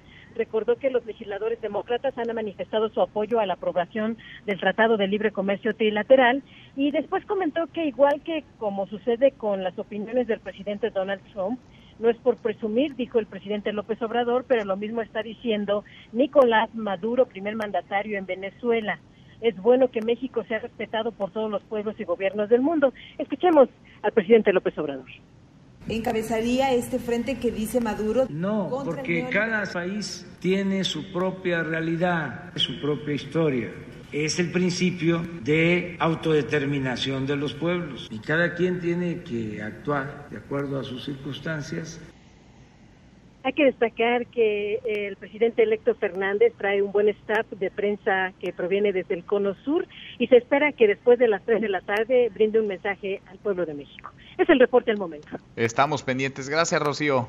Muy buenas tardes. Muy buenas tardes. Está en nuestro país entonces, está en reunión con el presidente López Obrador, el presidente electo de Argentina, Alberto Fernández. Yo le agradezco mucho al subsecretario para América Latina y el Caribe de la Cancillería de la Secretaría de Relaciones Exteriores, Maximiliano Reyes Zúñiga, que platique con nosotros esta tarde. ¿Cómo está, subsecretario Max? Muy buenas tardes. Querido Manuel, ¿cómo estás? Muy buenas tardes. Eh, siempre contento de poderme comunicar contigo y con tu auditorio. Gracias. Igualmente, al contrario, gracias por platicar con nosotros. Sé que son días movidos. Te veíamos, fuiste a recoger al aeropuerto al presidente electo de Argentina y se veía pues una relación, no sé si de amistad, pero pues los vi muy sonrientes ahí en algunas imágenes. ¿Hay una buena relación ya? ¿Ya ahí están los puentes tendidos con el próximo presidente de Argentina y nuestro país? Sí, hay una muy buena relación en términos de amistad personal y además en términos de empatía, amistad y aprecio institucional y republicano. Es importante destacar que pues es la primera visita que realiza al extranjero y además es la primera vez que un presidente electo de Argentina visita un país distinto a Brasil. Eh, y eso nos parece que es un logro importante de la política exterior mexicana, pero además del papel que está retomando México en la región. Hemos platicado en otros momentos, en otras ocasiones, de que se dejó durante muchos años, durante varios sexenios, de mirar al sur. Todo era al norte e incluso eran hacia otras latitudes las prioridades de México, pero poco veíamos a Centroamérica, poco veíamos a Sudamérica y de pronto, pues parece que ahora estamos mirando más que nunca, diría incluso, o por lo menos en la época reciente, a Centro y Sudamérica. ¿Qué hacer con ese liderazgo que allí estaba, pero quizá no lo estábamos tomando, o qué hacer para reconstruirlo, subsecretario? Pues mira, eh, para reconstruirlo lo que estamos haciendo, mucho trabajo, mucha comunicación, muchos enlaces diplomáticos, eh, tomamos riesgos, eh, riesgos que inclusive la diplomacia tradicional eh, ha criticado como el enfoque de desarrollo para atender el asunto migratorio, pero pues con base en el esfuerzo permanente y en el ejemplo que el presidente López Obrador nos pone, hemos salido adelante. Eso en primer lugar. Y en segundo lugar, eh, pues México es extrañado en la región, México es extrañado en América Latina y en el Caribe. Nuestra presencia en la región tradicionalmente ha sido muy importante en términos de resolución de conflictos, de intermediación, de, cooperación. Eh, somos el principal socio comercial para muchos hermanos latinoamericanos. Las empresas mexicanas son las principales inversoras en muchos eh, países latinoamericanos. Entonces, pues es irrenunciable e ineludible la responsabilidad y la presencia que tenemos con la región. El presidente López Obrador es un hombre latinoamericanista, el secretario Ebrard también, un servidor obviamente también, y, pues es lo que estamos haciendo. Llaman siete presidentes eh, constitucionales o electos de América Latina que vienen en estos primeros 11 meses de gobierno de los cuales cinco de los siete han elegido a México como su primer destino internacional. Y pues eso nos parece que es una muestra del interés que el gobierno del presidente López Obrador está despertando en la región y del interés que para nosotros tiene la región. ¿Cómo lees, eh, subsecretario, estoy platicando con el subsecretario para América Latina y el Caribe de la Cancillería, Maximiliano Reyes, estas palabras del fin de semana de Nicolás Maduro, muy polémico Nicolás Maduro, el presidente de Venezuela, que habla de México y de Argentina como dos eh, países no solamente a seguir, sino como dos líderes naturales para encabezar un nuevo futuro en América Latina. ¿Qué te parecen? Porque se refirió no solamente a México, sino al presidente López Obrador. Pues mira, las declaraciones del presidente Maduro siempre serán polémicas. En primer lugar, te diría eso. En segundo lugar, eh, bueno, pues lo que dice es una realidad. México y Argentina estamos buscando de, de la mano y de manera coordinada eh, replantear los paradigmas económicos, los paradigmas sociales, los paradigmas políticos que ha vivido nuestra región en los últimos 10 años. Pero bueno, eh, que él lo diga o no, eh, no importa tanto, lo que importa más es lo que lo que estamos haciendo. México será presidente pro tempore de la CELAC en el año 2020 y siendo la segunda economía de la región y Argentina la tercera economía de la región, la visita de hoy, el encuentro entre los mandatarios el día de hoy, tiene una gran relevancia. Pero ves a México como líder o buscando, digamos, reafianzarse con ese liderazgo en América Latina, para toda América Latina, como líder de un bloque dentro de América Latina, un bloque pues más cargado, digamos, hacia la izquierda. No, no, no, eh, lo estamos haciendo y lo estamos trabajando para toda la región. Las necesidades y los retos de nuestros pueblos van más allá de cualquier identificación ideológica y bueno, de los siete mandatarios que han que han venido en estos 11 meses, la mayoría no han sido de identificación ideológica con nosotros, con la ideología de la cuarta transformación, y sin embargo hemos reconocido la importancia de nuestra relación bilateral con cada uno de ellos y de todo lo que podemos hacer juntos. No es un tema de ideologías, es un tema de, de retos, de oportunidades y de mucho empeño incluso diría yo, algunos que ni en pintura pueden verse. Eh, Maduro, por ejemplo, que le tunde este pasado fin de semana a Nayib Bukele, Bukele que estuvo en nuestro país y que parece se entendió bien con el presidente López Obrador, el presidente, el nuevo presidente del Salvador. Subsecretario Max, gracias como siempre. Gracias Manuel, el agradecido eh, soy yo nuevamente por la oportunidad que me das de conversar contigo y dar a conocer a tu auditorio lo que estamos haciendo. Muchas gracias. Gracias a ti, muchas gracias, muy buenas tardes, el subsecretario para América Latina y el Caribe de la Cancillería, Maximiliano Reyes. Le damos un giro a la información, llegó ya Jaime Bodilla a la gubernatura en Baja California, Bonillo, un personaje por demás polémico, un personaje que ha quedado ya no solamente conocido, sino retratado desde antes incluso de asumir el poder, vive y vivirá, parece, los próximos años en el centro del escándalo, en el centro de la polémica la ciudadanía nos exige hacer reformar la constitución política del Estado de Baja California. 21 votos a favor y un voto nulo. Se declara aprobada la iniciativa presentada por el diputado Víctor Manuel Morán Hernández. En mi opinión como ministra en retiro, por supuesto que es una reforma inconstitucional. Nadie cuestiona el triunfo inobjetable de quien ganó la elección, pero el cambio de las reglas del juego me parece que es inaceptable. En consecuencia, se declara aprobado el acuerdo de la Junta de Conexión Política respectivo a la consulta ciudadana. Una consulta popular no es objeto en materia electoral. Yo me registré con cinco años. Nunca le hemos hecho difusión a eso porque creo que se va a ventilar eso. Aún no se envía la reforma del Congreso al Ejecutivo. En cuanto la encuentre, y me la envíen, inmediatamente la publicaré. Es la tercera vez que se le dice a Jaime Bonilla, este berrinche no va. Vamos a estar trabajando para llevar a cabo esa consulta el día 13 de octubre pero es una consulta fuera de la ley, que la consulta eh, popular debe hacerse eh, en el día de la elección y debe hacerla el Instituto Electoral. Modificaron ellos la ley, realmente las gobernaturas no han sido jamás de dos años. El 76% de los californianos optaron por una ampliación de gobierno a cinco años. Son chicanadas, sin lugar a dudas, porque al momento que se publique la ley, se va a poder impugnar y al impugnarse la ley, tiene que ir a la Suprema Corte. Hoy es legal porque el Congreso que emitió la norma estaba facultado para emitir las normas. Protesto guardar y hacer guardar la constitución política de los Estados Unidos mexicanos, desempeñando leal y patrióticamente el cargo de gobernador.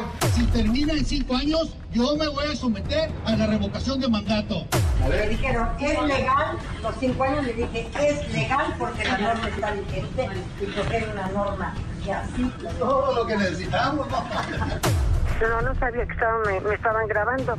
Estábamos discutiendo si había o no legitimación. Estaban grabando. Bueno, esa última voz, la de la secretaria de Gobernación, Olga Sánchez Cordero. Jaime Bonilla se llama el nuevo gobernador de Baja California y Jaime Bonilla es el hombre que vivirá, ya lo hace de hecho en el escándalo y parece solo cuestión de tiempo para su próximo episodio indecoroso para el próximo episodio obsceno de Olga Sánchez Cordero. Se ha dicho mucho en las últimas horas luego de este video que se grabara y se subiera en tiempo real una transmisión a través de redes sociales en donde aparecía saludando, abrazando, felicitando a Jaime Bonilla y mencionando esto que usted ya escuchaba a propósito de la ampliación de mandato de dos a cinco años del gobernador en Baja California. Hay reacciones, más reacciones. Nora Bucio, Nora, cuéntanos cómo estás. Buenas tardes. Manuel, te saludo con gusto y de la misma forma al auditorio. Y como bien nos señalas, la secretaria de Gobernación, Olga Sánchez Cordero, lamentó a través de un posicionamiento las malas interpretaciones generadas por su pronunciamiento respecto a que pervivirá la norma que permitirá la extensión a cinco años del gobierno de Jaime Bonilla en Baja California. En este documento dirigido a los respetados ciudadanos, señaló que lo difundido a través de un video en redes sociales sin su conocimiento y autorización pareciera una falta de cortesía.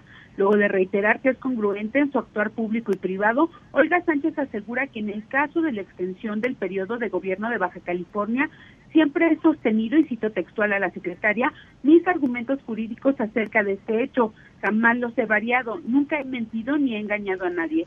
Y reitera que su posición está basada en el análisis jurídico de sus variables legales.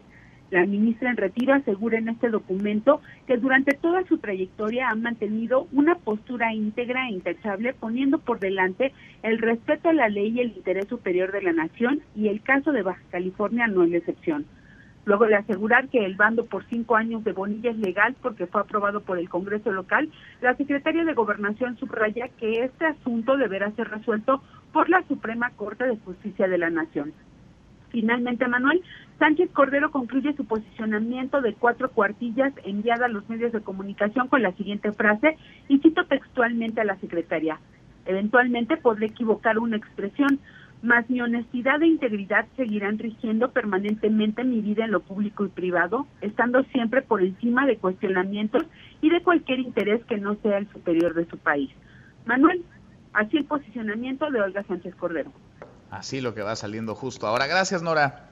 Muy buenas tardes. Muy buenas tardes. La secretaria de Gobernación que aclara, que matiza sobre este tema. Y de Jaime Bonilla, pues de Jaime Bonilla, ¿qué sorprende? Ya nada. De Bonilla, insisto, eh, todo está dicho, lo conocemos, lo conocimos desde antes incluso de asumir la gubernatura. Llegó Bonilla y tardó horas, ¿eh? ni siquiera un día, horas para designar a su compadre, a su compadre, como fiscal del Estado. El Congreso de Baja California, que parece tiene dueño, se llama Jaime Bonilla, pues eh, ya le puso un fiscal carnal, le puso un fiscal a modo, Bonilla va a navegar con un aliado al frente de una institución que en teoría debería ser independiente se llama Juan Guillermo Ruiz Hernández, su compadre, así se llama también el fiscal del Estado, uno que acompañará a Bonilla. Veremos si lo hace un año y ocho meses, como fue votado en las urnas, o se sale con la suya y se queda en el cargo cinco años. Le damos un giro a la información, viene una nueva subasta, habrá de nuevo pues una puja y habrá otra vez dineros que se entregarán a en esta ocasión bandas musicales de Oaxaca. Eh, los recursos de esta subasta se han ido destinando a municipios, a causas que requieren de dineros, de recursos, y es el Instituto para devolverle al pueblo lo robado quien se encarga de las subastas y también del reparto de estos dineros, de las formas en las que se organiza esta subasta. Yo le agradezco mucho a Ricardo Rodríguez Vargas, el director del Instituto para devolverle al pueblo lo robado, que platique con nosotros esta tarde. ¿Cómo estás, Ricardo? Buenas tardes. Hola Manuel, buenas tardes. Muchas gracias por tu espacio como siempre. Al contrario, ya sabes que cuando hay subasta acá platicamos, pero con el compromiso de hacerlo además a tiempo para que quienes nos escuchan y se quieran inscribir, quieran entrarle, pues puedan adquirir, comprar las bases y estar ahí. ¿De qué va esta nueva subasta? ¿Qué es lo que se va a subastar? ¿Y cuándo va a ser esta subasta, Ricardo? Bueno, mira, eh, ¿cuándo va a ser? Va a ser el próximo domingo 10 de noviembre en el ya lugar tradicional que es el Centro Cultural Los Pinos, de 12 del día a 2 de la tarde. Ahora bien, eh, también contestando, ¿qué se va a subastar? Mira, como es de conocimiento público, la primera subasta fue vehículos, la segunda fue bien casas, residencias, terrenos, ranchos, y la tercera eh, fue joyería. ahora lo que estamos haciendo es una subasta pues más completa, sui generis.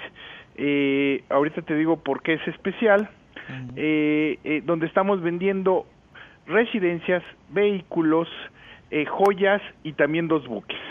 Eh, por primera vez estamos vendiendo dos buques, eh, aunado a lo que ya tradicionalmente hemos venido subastando. Ahora, me, me, llama la atención, Ricardo, que estábamos acostumbrados a que hubiera la subasta de inmuebles, la subasta de vehículos, la subasta de joyas. En esta traes de todo un poco. Claro, eh, es este un poco tutti frutti, es decir, sí. traemos, en, en, más, incluso en los vehículos traemos eh, tractocamiones, pipas, eh, trailers, o sea, además de lo que los vehículos usuales, también incluso traemos una variedad al interior de los vehículos. Uh -huh. eh, en el eh, también traemos en vehículos eh, traemos algunos que son por ejemplo Jaguar Mercedes eh, Corvette pero son vehículos no muy eh, de modelo reciente yo diría son modelos más antiguos pero para coleccionistas son excelentes coches. Te voy a dar algunos precios por ejemplo. Lo, los Jaguar pues eh, el precio inicial eh, no quiere decir que en eso lo compres pero donde empieza la puja son siete mil seiscientos pesos once mil trescientos los dos Jaguar eh, un bochito de dos mil setecientos pesos tenemos un Corvette de 23 mil, o sea, yo creo que para coleccionistas son coches muy atractivos y para el público en general pues son precios bajos, vean, el adquirir un Jaguar en 7.600 pesos pues creo que no, sí, no siempre sí. los puedes adquirir en estos precios, ¿no? Estamos no de hecho adelantando el buen fin, Miguel. Ya Está, estamos están, están, adelantando el buen fin. Oye, y de los buques, cuéntame estos buques, ¿de dónde salieron? ¿A quién pertenecían? ¿Y cómo es que los van a subastar? No me imagino que estén ahí en Los Pinos para exhibición. no, están en Tabasco. Este, mira, son, son dos buques cargueros. Eh, aquí eh, la fiscalía los eh, son bienes asegurados por la fiscalía general de la República. ¿Quién los traía? Eh, creo que ambos sin tener la precisión, porque nosotros no tenemos esa información con precisión. Hago, lo que tengo en términos generales son era para huachicoleros, eh, provienen de, de gente que se les incautó por el robo, transportaban diésel robado, punto. Okay. Eh, en, en, estos eh, dos embarcaciones, ¿para qué te pueden o para qué sirven? Mira, eh, llevan combustibles, llevan mercancías diversas para suministrar plataformas, para barcos estacionarios, para floteles, pues a través de estos barcos puedes llevar esta mercancía. Eh, son dos eh, los que tenemos eh, y en este caso subastamos. Eh, también tenemos joyas que las tenemos 50% por abajo de su valor, verdaderamente muy atractivas y traemos nueve eh, casas residencias. Eh, bueno, un ocho y un rancho con finca urbana. Eh, estas ocho residencias, ¿dónde están? Siete están en Sinaloa. Eh, la más barata es 105 mil pesos en Sinaloa, la más cara son dos de 11 mi, aproximadamente 11 millones y traemos una en Baja California Sur a un buen precio, es una finca de 800 metros cuadrados que alrededor de 3.6 millones, 3.5 es el precio inicial. Entonces, pues traemos gran diversidad de, de bienes y sobre todo pues apoyar el proyecto del señor presidente eh, cuya destino pues es un fin muy noble. Sin duda, 10 de noviembre en Los Pinos, domingo 10 de noviembre, adelantan una semanita o más, incluso el buen fin, de todo un poco, hay quienes me imagino se querrán adelantar de una vez a comprar pues, los regalos ¿no? de, de fin de año. Ricardo, ¿a dónde va a ir el dinero de lo recaudado en esta subasta y cuánto esperan, cuánto calculan ustedes recaudar? Ah, excelente, qué, qué bueno que lo comentas. Mira, eh, nosotros esperamos 32.5 millones es el precio inicial. Si recaudamos más o, o, incluso podemos recaudar menos, pues depende de los participantes y de la puja. De eso dependerá, eh, pues es una es una cifra pues un poco no no tan precisa porque pues insisto dependemos mucho de de la puja y de los participantes. Puede ser más, puede ser menos, pues depende de ellos. Eh, eh, eh, vamos, eh, el 32.5 es lo, lo, que se planea, es el próximo domingo 10 de noviembre, ya estamos prácticamente a, alrededor de seis días o, o cinco aproximadamente, es en Los Pinos, eh, y este centro que ya, ya es muy común para hacer las subastas, y es de 12 a 14 horas.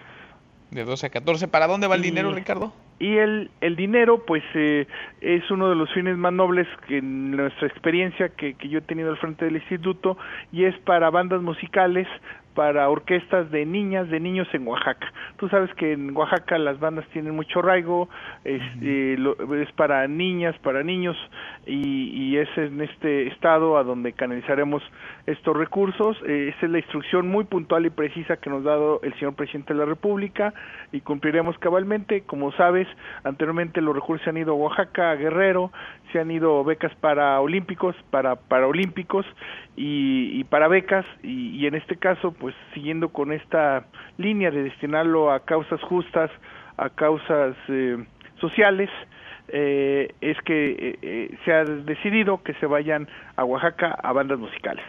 Miguel. Buen tema este, buen tema, sobre todo cuando la música es una herramienta indudable, como lo es la educación, por supuesto, claro. para prevenir el delito. Le quitas un arma, le das un instrumento a un niño, una niña, le cambias, le cambias la vida. Ricardo, gracias por platicar con nosotros. Pues lo que tú acabas de decir, esa es la intención del señor presidente de la República. Lo has dicho muy, muy puntual y eso es lo que buscamos apoyando a estos niños. Pues nada más comentarte que que por favor hacemos un llamado que con este fin noble participe la gente, son 100 pesos para participar, cualquier gente puede participar y, y nada más compra esas bases en 100 pesos. Hacer ese llamado y, y finalmente reiterarte mi agradecimiento, enviarte un fuerte abrazo y, y siempre mi, mi agradecimiento por, por este espacio que gentilmente nos has brindado subasta tras subasta, Miguel. Al contrario, Ricardo, y platicamos una vez que concluya la subasta ya con los saldos y con el balance, que se ponen buenas además, son bastante Sí. entretenidas, bastante divertidas. Gracias. Sería un placer y como dices, este domingo será muy que las familias nos acompañaran en Los Pinos. Gracias a ti. Sin Miguel. duda. Gracias, muy buenas tardes. Es Ricardo Rodríguez Vargas, el director del Instituto para devolverle al pueblo lo robado. Cruzamos la media ya a la hora con 37, pausa y volvemos con un resumen de lo más importante del día. Esta mesa, la mesa para todos. No te levantes. Podrías perder tu lugar en la mesa para todos. Con Manuel López San Martín. Regresamos. Javier Aguirre ya trabaja para salvar a Leganés. El estratega mexicano dirige su primera práctica como entrenador del conjunto que ocupa el sótano de la clasificación en la Liga Española. El pasado siglo XX. Seguimos, volvemos a esta mesa, la mesa para todos. Cruzábamos ya la media, a la hora con 39. Le entramos a un resumen con lo más importante del día. Resumen. Resumen.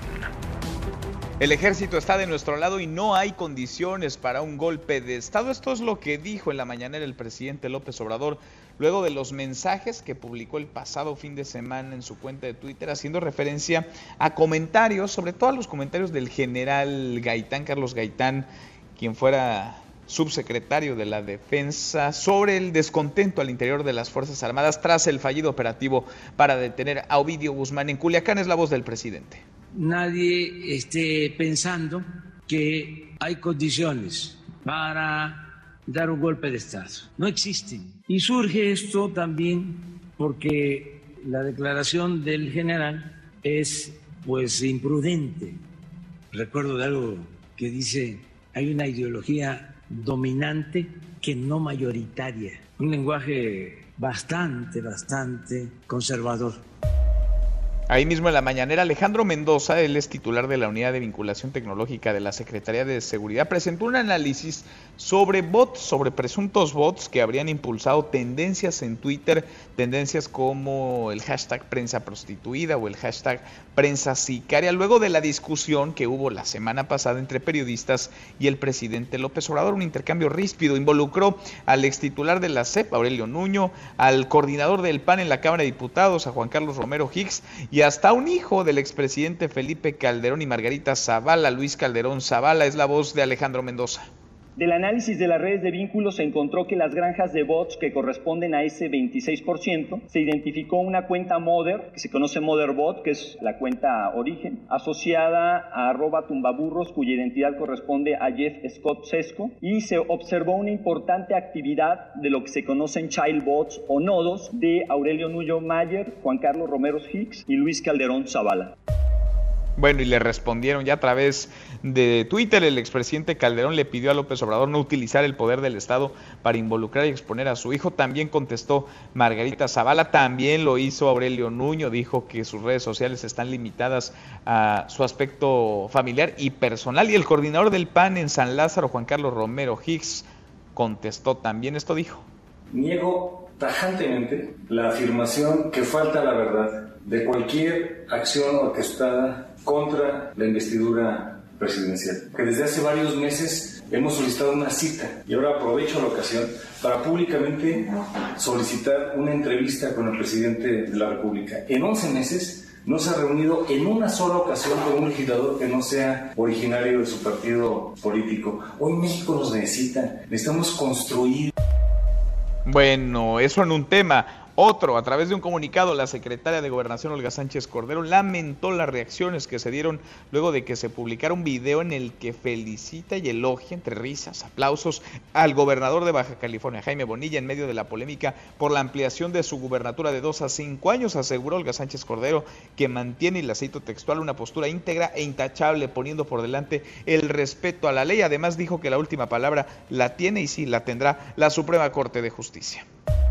Estudiantes normalistas de Chiapas secuestraron otra vez autobuses en Tuzla Gutiérrez. Esto se va convirtiendo en cosa de todos los días. Rosario Coutinho, Rosario, ¿cómo estás? Buenas tardes. Hola, ¿qué tal? Muy buenas tardes. Efectivamente, normalistas de la normal rural Matumaxá secuestraron esta mañana alrededor de tres autobuses de la empresa Omnibus Cristóbal Colón. También vandalizaron otras más luego de que normalistas ingresaron de manera violenta a los talleres de esta empresa transportista. La policía estatal informó que los estudiantes encapuchados lanzaron bombas molotov contra algunas unidades y algunos trabajadores resultaron heridos. Hace unos momentos los, los normalistas acaban de concluir una marcha en el Parque Central frente a Palacio de Gobierno, acompañados por normalistas de los estados de Puebla, Guerrero y Zacatecas, en demanda del retorno del sistema de internado a esta normal y también de plazas automáticas. Adentro de Palacio de Gobierno, Manuel, ya se encuentran decenas de policías antimotines y de la Guardia Nacional por si los normalistas intentan causar destrozos a Palacio de Gobierno. Se espera que la policía en cualquier momento realice un operativo a la normal rural para poder rescatar estos autobuses. Y en los últimos días han sido tres los enfrentamientos que han tenido los normalistas con policías. Hasta aquí mi reporte. Gracias, Rosario. Muchas gracias. Muy buenas tardes. Buenas tardes. Y autoridades de la Ciudad de México reservaron la ubicación de 415 edificios dañados que podrían colapsar en caso de un sismo. La decisión la tomó la Secretaría de Gestión Integral de Riesgos y Protección Civil luego de una solicitud de información realizada por el diario Reforma. ¿Qué le parece que el gobierno se reserve esa información para ellos nada más? ¿Qué hay de los ciudadanos que tendrían derecho a saber si el edificio junto al cual viven o trabajan o junto al que caminan todos los días está en riesgo de colapso? Bueno, ya hace unos minutos el helicóptero en el que viajaba el presidente de Bolivia, Evo Morales, tuvo que aterrizar de emergencia tras sufrir una falla mecánica. Hasta el momento no se reporta, no se registran personas lesionadas. Hasta aquí el resumen con lo más importante del día.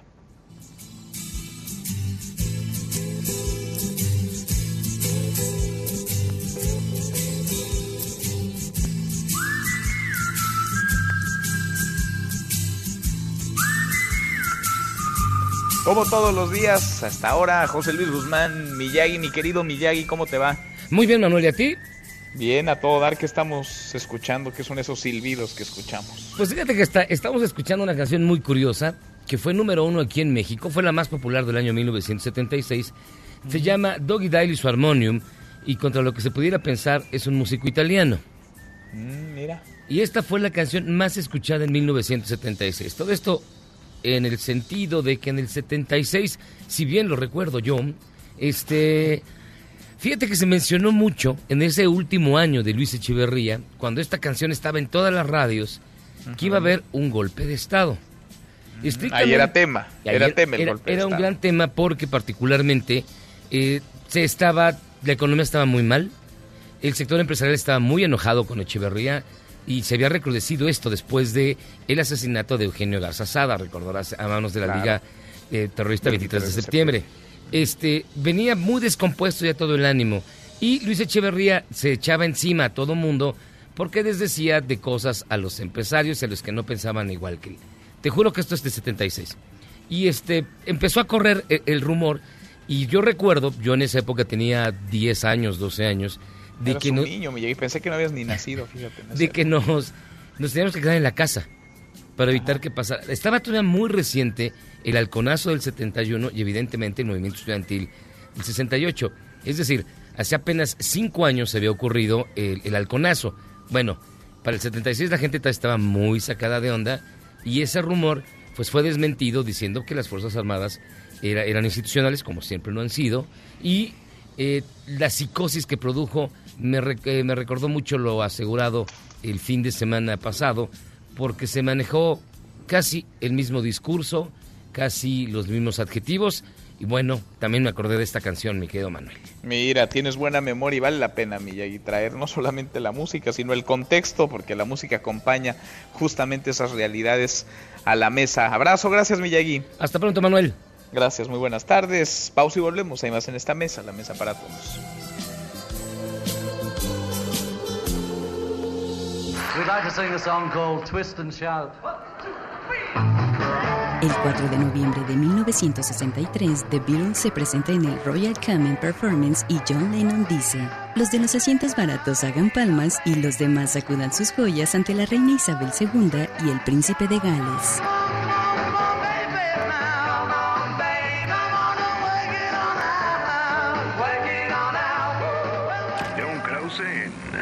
Mesa para Todos. León, querido León Krause, qué gusto saludarte, ¿cómo te va? Hola Manuel, ¿cómo estás? Bien, muy bien. ¿Cómo van las cosas? Este impeachment, este proceso que sabemos no es corto, pero camina ya, por lo menos en la Cámara de Representantes, y que podría llevar a juicio político al presidente de Estados Unidos, Donald Trump León. Así es, la Cámara de Representantes eh, que domina el Partido Demócrata está avanzando sin prisa pero sin pausa en este en este proceso de destitución del presidente Donald Trump. Eh, están evidentemente también calculando, Manuel, los tiempos porque eh, si el asunto se alarga, y, esto es un factor indudable en el, en el cálculo demócrata, pues podría, digamos, uh, involucrar el tiempo de varios senadores demócratas durante eh, la parte del juicio que se llevará a cabo en el Senado durante la campaña presidencial del año que viene. Es decir, de pronto podríamos ver a Bernie Sanders, a Kamala Harris, a Cory Booker, a Amy Klobuchar, a los senadores demócratas que buscan la candidatura, pues eh, eh, varados en Washington en lugar de estar haciendo campaña en eh, el estado de Iowa, en el estado de New Hampshire. Así que bueno, eso también es un factor para los demócratas en este proceso que poco a poco comienza a acelerar. Sin duda, les darán los tiempos, León, porque hemos platicado de esta posibilidad desde hace años ya y ahora pues el calendario electoral se acelera, está la elección presidencial a la vuelta de la esquina. ¿Les darán los tiempos para que esto pueda eh, llegar a una acción o desecharse de plano, pero que haya una conclusión, un cierre sobre el asunto, o más bien lo vamos a ver como uno de los protagonistas de la campaña? Sí. Yo, yo creo que eh, debe terminar antes de que, de que comience la, la campaña presidencial en su periodo más complejo. Eh, pero para entonces habrá, se, se, habrá convertido, y esto no hay que olvidarlo, en un proceso más que nada simbólico, porque las posibilidades de que Donald Trump sea removido de la presidencia de Estados Unidos son, pues la verdad, mínimas, si no es que inexistentes. Es decir, en la política suceden milagros y mm, más con, uh, con el presidente de Trump, uh, dado que, bueno, puede, pueden descubrirse cosas que aún que aún no conocemos, pero con lo que conocemos el día de hoy es prácticamente imposible que los republicanos voten en contra de Trump eh, y eh, eso dará como resultado un, un proceso que tendrá pues básicamente una, una, una significación simbólica eh, y que no concluirá, digamos, en, en, uh, en, el paso inédito de su, de su remoción. Eh, eso los demócratas lo saben, saben que es una apuesta compleja, es una apuesta arriesgada también, pero esperan, digamos, que el proceso eh, de revelar eh, la evidencia en contra de Trump eh, ayude al candidato demócrata potencial a ganar en lo que será sin duda una campaña muy complicada eh, rumbo a noviembre próximo. Estamos a casi un año exacto de la elección. Sin duda. Leo, tú en tu estimación, en tu cálculo y con el conocimiento y el pulso que traes de lo que ocurre allá en Estados Unidos, eh, ¿tú ves que esto camine, es decir, sí salga de la Cámara de Representantes y donde termine atorándose sea en el Senado o ni siquiera saldrá esto de la Cámara de Representantes? No, por supuesto que eh, con lo que conocemos al día de hoy, con uh, eh, la decisión que ya tomó la, la líder eh, Nancy Pelosi de la mayoría demócrata en la Cámara de Representantes de comenzar este proceso, sería un error político mayúsculo que no llegara a la conclusión que conocemos y esa conclusión es que los demócratas eh, empujen esto hacia un juicio en el Senado donde donde se lleva a cabo precisamente ese ese proceso solemne y ya en el Senado los republicanos que tienen la mayoría van a absolver al presidente Trump que es prácticamente el dueño de el dueño de ese partido eso es lo más probable en este momento eh, y me parece que ambas cosas, tanto que los demócratas lo respalden para que el proceso avance hasta el Senado, como que los republicanos decidan absolver a Donald Trump, son, eh, son las apuestas eh, más probables por mucho. León, lo vamos platicando en el camino, como siempre, gracias. Sí, señor, un abrazo fuerte. Abrazo grande, igualmente es León Krause. Nosotros ya menos nos vamos, revisamos lo último en la información. En tiempo real, universal. En 2018 se registraron 36.685 homicidios dolosos en el país, asegura el INEGI. El Heraldo de México. Monreal ve muy complicado elegir mañana al titular de la Comisión Nacional de los Derechos Humanos. Olga Sánchez Cordero lamenta malas interpretaciones por dichos de mandato en Baja California. MBS Noticias. Niega Romero Hicks encabezar ataques en redes contra el presidente López Obrador. Con esto llegamos al final. Gracias. Muchas gracias por habernos acompañado a lo largo de estas dos horas. Soy Manuel López San Martín. Se quedan con Nicolás Roma y Radio Marca Claro. Nos vemos mañana. Aquí nos encontraremos en esta mesa, la mesa para todos. Hace rato que les decía, nos encontraremos también al rato a las 8 de la noche Noticias República MX por ADN 40 y en esta mesa, como todos los días, pásela muy bien, ya casi es viernes. MBS Noticias presentó Mesa para Todos con Manuel López San Martín. Un espacio donde todos tienen un lugar.